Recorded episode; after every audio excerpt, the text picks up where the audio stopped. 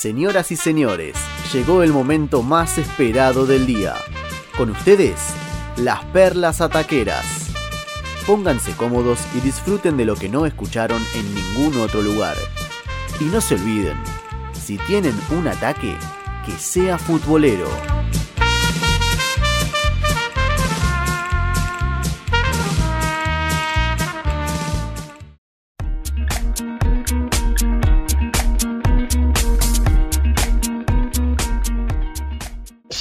De las perlas, ¿eh? momento de perlas ataqueras, eh, lo que nos distingue, lo que nos gusta día a día en este programa futbolístico que hacemos. Y vamos a empezar con la de Facu Araujo, Facu, todo tuyo el aire, en la perla taquera del día lunes 28. Bueno, este fin de semana el Bayern Múnich fue noticia y uno dirá, bueno, ¿qué pasó? ¿Ganó otro título?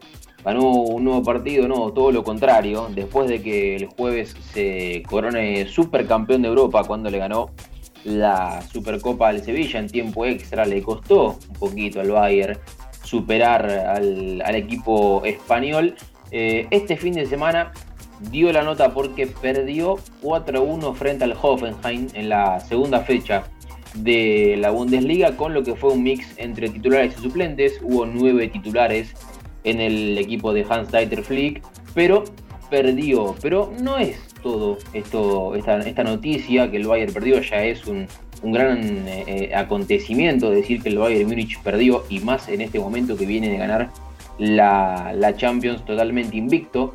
Ni siquiera empató un partido, ganó todos los partidos que, disputó. Eh, pero el Hoffenheim, el Hoffenheim perdón, le cortó un invicto de 32 partidos al, al Bayern Múnich y además de esos 32 partidos le cortó una racha histórica que venía teniendo el Bayern Múnich que ningún equipo de las cinco grandes ligas lo había conseguido y es que de esos 32 ganó consecutivos 23. Ningún equipo de Europa de las cinco grandes ligas había conseguido esta marca de ganar 23 partidos seguidos. Bueno, este fin de semana se cortó ese, esa racha de ganar y la racha también de 32 partidos invictos. Y a raíz de esto, eh, empecé a investigar un poquito, ¿no? Y de los Vamos a hacer un top 10, vamos a, dar los 10 equipos que han logrado tener récords de partidos invictos. Si ustedes me dicen, ¿quieren ir del décimo al primero o del primero al décimo? Es como, como ustedes quieran. Y vamos del décimo al primero, así terminamos con lo mejor, ¿o no? Ahí va, ahí va. Bueno, el décimo, sí, es un equipo que ha quedado en la historia, más allá de que todos estos equipos han quedado en, las páginas del fútbol, pero este eh, es uno de esos equipos que dice, ah, mira, yo me acuerdo de este, y estamos hablando del, Arsenal del famoso Arsène Wenger, ¿sí? del francés, eh, que estuvo 49 partidos invictos desde el 2003, el 2004, sí, el famoso Arsenal de los Invencibles, con eh, este terrible equipo que tenía, por ejemplo, Lehmann, Lauren, Colo Touré, Sol Campbell, Ashley Cole, mitad de la cancha para Fredrik Ljungberg Patrick Vieira, Gilberto Silva y Roberto y Robert Pires por, por izquierda y arriba la dupla Thierry Henry junto con Dennis Bergkamp. Bueno, este equipo tuvo 49 partidos invicto, ganó la, la, Premier totalmente invicto y perdió ese, esa racha frente al Manchester United en 2004 cuando perdió 2 a 1. El noveno es el Bayern Múnich. Sí, pero ¿qué me vas a decir? ¿Cómo? Si acaba de perder. No, bueno, el Bayern tuvo grandes épocas y mm, desde 2012 a 2014 cosechó 53 partidos invictos. Ese Bayern Munich que uno recuerda, por ejemplo, con eh, Philip Lam, Joan Steiger, eh, con Robben y Ribery por los costados que eh, eran más, más rápidos que Usain Bolt, más o menos. y estuvo, como digamos, 53 partidos invictos bajo las órdenes, primero de Jupp Heynckes y después de Pep Guardiola. Perdió ese invicto cuando el Augsburgo lo derrotó 1 a 0 en, en 2014. El puesto número 8 es para el Benfica, el equipo de Portugal que estuvo 56 partidos, tres más que el Bayern, entre 1976 y 1978. Hace ya bastante tiempo, eh, pero logró tener 56 partidos en, en su haber. El séptimo puesto pero lo comparte con el Benfica, es el único sudamericano. Estamos hablando de Peñarol, que también con 56 partidos logró ser uno de los equipos históricos, sin tener la mayor cantidad de partidos invictos. Casi tres años sin perder estuvo este Peñarol desde 1966 hasta casi fines de 1968, entre medio ganó Copa Libertadores, obviamente esto juntando torneo local y copas internacionales, y no solamente por eh, torneos eh, locales. El invicto se lo sacó el Liverpool, nada más y nada menos de Uruguay, de ganó 2 a 0. Sexto puesto de este top 10. Otro de los equipos que siempre decimos, ah, mirá, sí, me acuerdo de, de ese equipo. Estamos hablando del Milan entre 1991 y 1993, 58 partidos. Logró estar invicto con eh, el famoso tridente Ruth Gullit, Frank Rijkaard y Marco Van Basten, los holandeses que llevaron al, al, Milan ser campeones. Y aquí hay un dato muy particular. Sí, tremendo, tremendo, un, equipazo.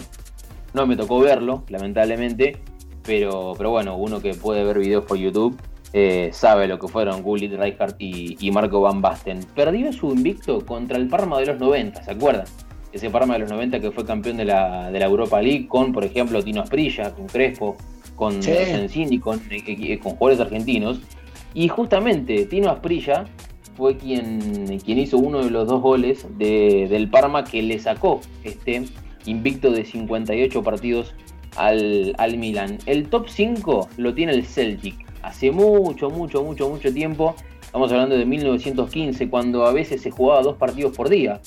Eh, hace mucho tiempo en el fútbol, 62 partidos estuvo invicto el equipo, el equipo allí de, Escocia, que bueno, tiempo después jugaba una final intercontinental con Racing, sí que justamente el equipo de José le terminó ganando a, aquel eh, Celtic. El Ajax se queda con el puesto número 4, otro de los equipos que ha marcado gran importancia en el fútbol. 75 partidos estuvo, estuvo invicto el equipo de Luis Vangal.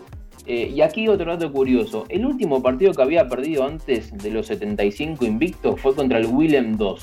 Un equipo que hoy en día, por ejemplo, sigue estando en la Eredivisie. ¿Saben quién le sacó este invicto de 75 partidos? El Willem II, justamente.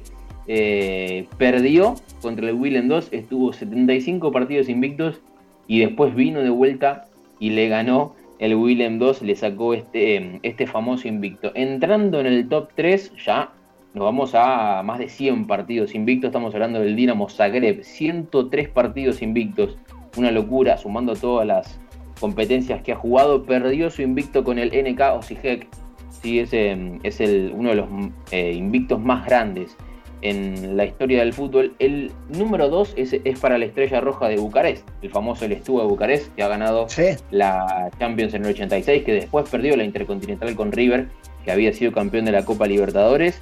106 eh, partidos, 3 más que el Dinamo Zagreb, ganó 5 títulos seguidos.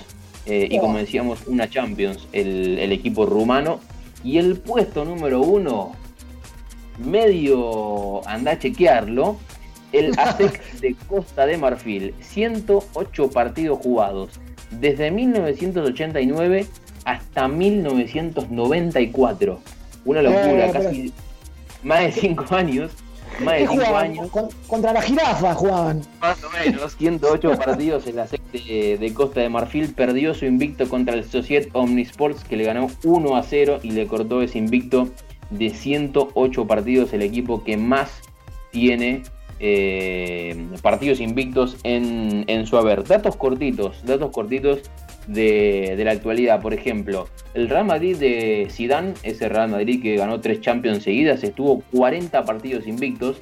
No pudo entrar en este, en este top 10. Y el que estuvo casi cerquita, ahí muy cerquita de entrar, eh, hablando de cerquita, son cinco partidos, fue el Liverpool. El Liverpool de, de Jurgen Klopp, que también ganó todo estuvo 44 partidos invicto. Lo perdió hace poquito. No sé si recuerdan ese partido, ese partido 3-0 contra el Watford. El Watford estaba último en la tabla, bueno, le ganó 3-0 y le cortó ese invicto de 44 partidos y quedó solamente a 5, como decíamos antes, de, del Arsenal que, tiene, que tiene, tenía, mejor dicho, 49. Bueno, eh, el top 10 de los países, de los equipos que eh, cosechan más partidos invictos en, su haber. El puesto número uno, como decíamos antes, se lo lleva el ASEC de Costa de Marfil con 108 partidos invictos. Impecable, Facu, ¿eh? muy buen informe, la verdad, una perla muy completa. Eh, también citando ejemplos de los equipos, de los planteles, muy bueno, la verdad. ¿eh? Bueno, es el turno de Hernán Burbier, porque él también trae su perla, todo suyo, el aire, querido Hernán. Impecable, bueno, porque primero contextualizar un poquito a la gente, recordarle que el otro día el Barcelona goleó al Villarreal 4 a 0 con dos goles de Ansu Fati, uno de Messi y uno de Pau Torres en contra. Y en aquella tarde-noche española, Ansu Fati tuvo un rendimiento impecable porque jugó 70 minutos, convirtió dos goles y, y provocó un penal que después el astro argentino lo transformó por gol. Lo curioso es que una vez que terminó el partido, todos esperaban que el, MVP, el premio a la figura del partido, se lo iban a dar a la joven promesa del conjunto culé, pero de repente apareció Jordi Alba con el premio y la gente empezó a preguntar por qué Jordi Alba salió figura del partido con el tremendo partido Claro, Ansu Fati. Y el curioso motivo por el cual ocurrió esto es que la empresa que da el premio al mejor jugador del partido es una marca de cerveza y Ansu Fati es menor de edad, por lo tanto no pudo recibir el premio. ¿Quién es Ansu Fati? Para algún desprevenido, bueno, es un chico que nació en Guinea-Bissau, un país africano, el 31 de octubre de 2002. A los 6 años, Ansu Fati y su familia se trasladaron a la ciudad de Sevilla, donde se quedaron a vivir ahí, entonces el jugador comenzó a dar sus primeros pasos dentro del mundo del fútbol en la cantera del Sevilla, cuando en 2010 se decidió incorporar al club. Ansu Fati duró, duró poco, se puede decir, porque tenía nada más que 10 años en el Sevilla, jugó dos años y se fue al Barcelona. En 2015, en un partido con, con el Infantil A, cuando se enfrentaron al Español, sufrió una fractura de tibia y peroné que puso, que puso en duda su carrera y en peligro porque era muy chico. Pensar que tenía 13 años, 14 años cuando se fracturó la tibia y peroné, entonces fue una preocupación bastante grande. Salió todo bien por suerte para la joven promesa y el 24 de julio del 2019 firmó su primer contrato profesional con el Barcelona. ¿Saben cuánto es la cláusula de rescisión del, del jugador de 17 años? No, ¿cuánto es? A ver. Es de 100 millones de euros. Un jugador menor de edad ah, todavía. Tremendo.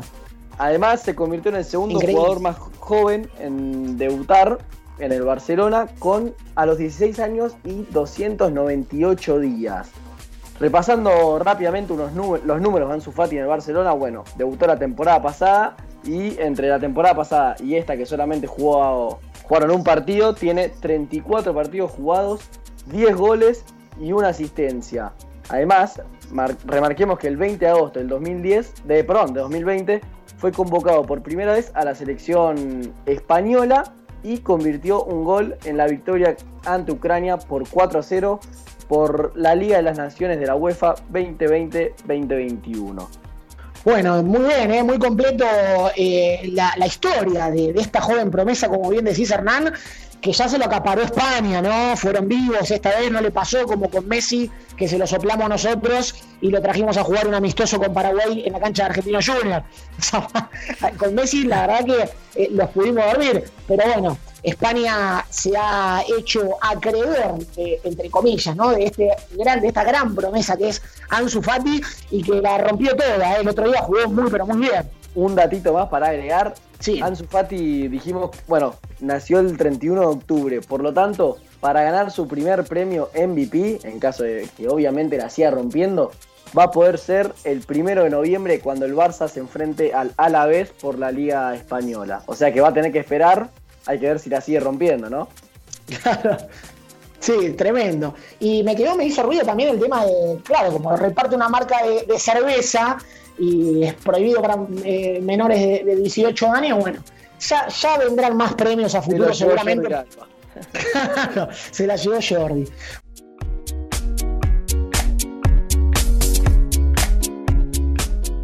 hora de las perlas ataqueras en esta segunda hora de programa que nos trae Pablito Noya y Mauro Eltano Cosenza. Pablo, ¿qué nos has traído para hoy?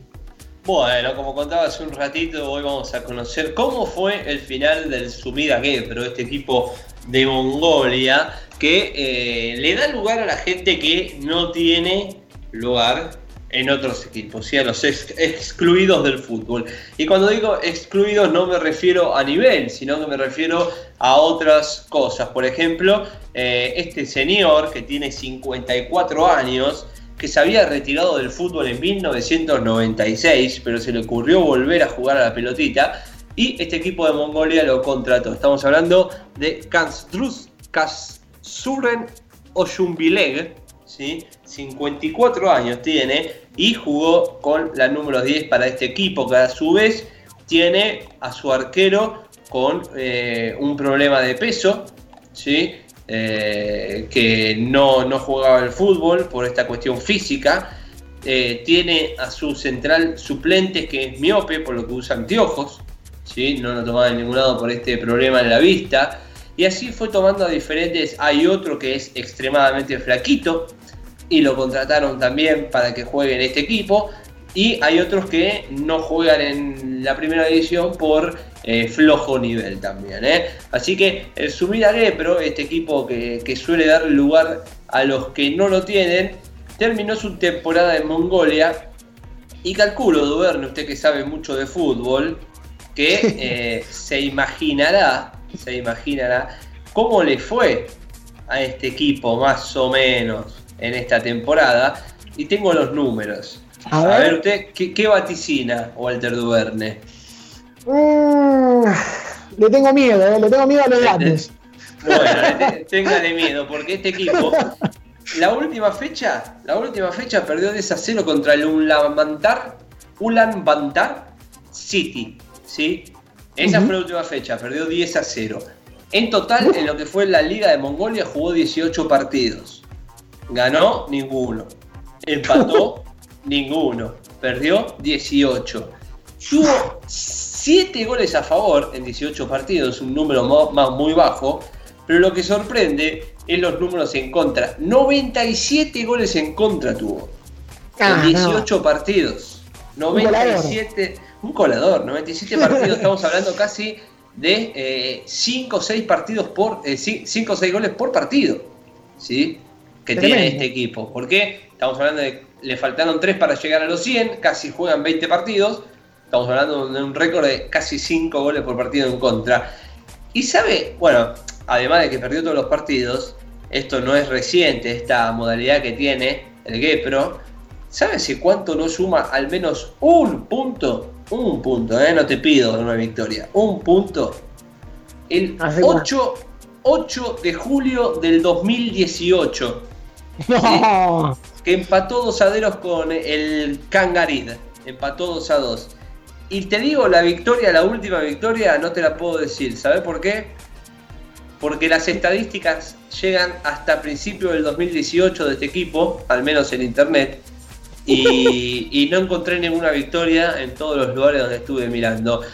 Se hizo famoso mundialmente este equipo, ¿sí? así que me pareció correcto repasar cómo cerró la temporada. Incluso había canales o canales de streaming por internet que pasaron los partidos, ¿eh? de estos últimos partidos. Cuando la pegó mediáticamente, pasaron algunos partidos por internet. Así que podemos decir que el Gepro serán muy buenos, muy buenos de corazón, pero con los piecitos van para atrás. Tremendo, qué, qué una banda, una verdadera banda. Eh, no, sumaron un punto en, dos años, una locura. Bueno, muy buena. Muy buena, ¿eh? la perla de Pablo Noya. Y bueno, tengo Cosenza, nos ha traído en el día de la fecha del cumpleaños, ¿no? Del Vichy Borghi.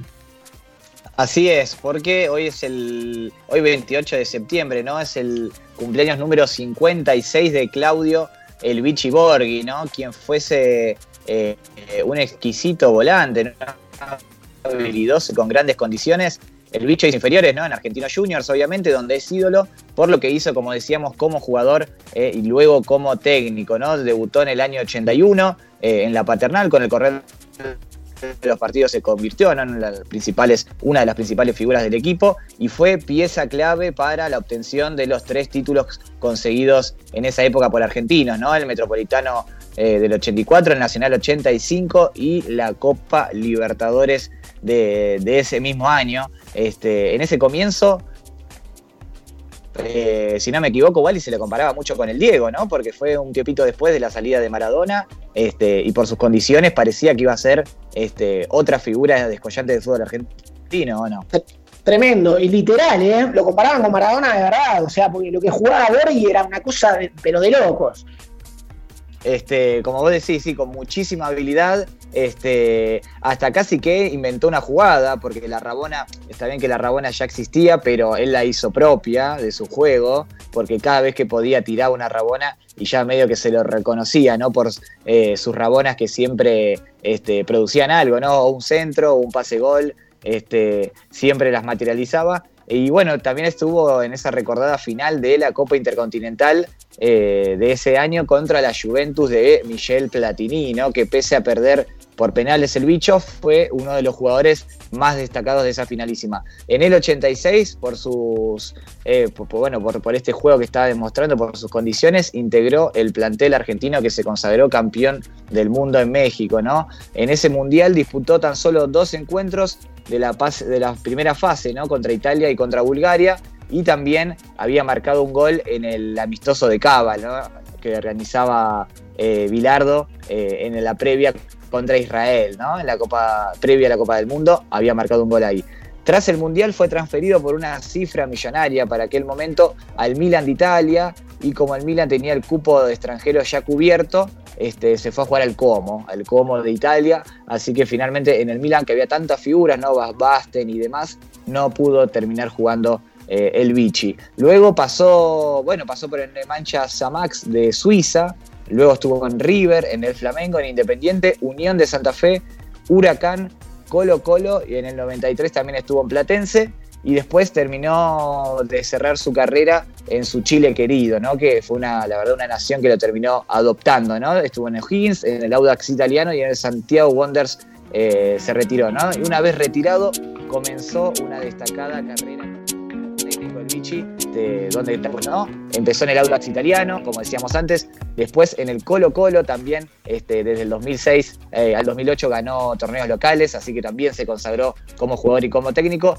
Luego tuvo un pasaje por Independiente en el 2008, en el 2009 al 2010, como decíamos, este, se consagró campeón con el con Argentino Junior, ¿no? De ese torneo corto que tantos recordamos a Chuco Sosa, a Calderón, a, a Mercier y al Gordo Artigosa. Bueno, este, el Vichy Borri fue el DT. En el 2010 llega a Boca, en el que está una temporada y no le va tan bien. Y luego, a pesar de eso, agarra a la selección chilena, este, luego del pase, eh, de, bueno, sí, del pasaje, ¿no? De Marcelo Bielsa con la selección de Chile. Está un año también, no le va tan bien. Tiene un retorno en Argentinos Juniors en el 2014 y el último club que dirigió el Vichy y así nos despedimos fue la Liga eh, de Quito, ¿no? Así que bueno, eh, fue un mini homenaje, ¿no? Hizo un pasaje por su carrera de este jugador grandísimo, jugador ¿no? que, ha dejado el fútbol argentino y que también está, ha hecho y está haciendo una gran carrera como entrenador. Muy bueno, muy bueno Maurito y bueno, eh, el saludo de todo ataque para el Borghi en el día de su cumpleaños.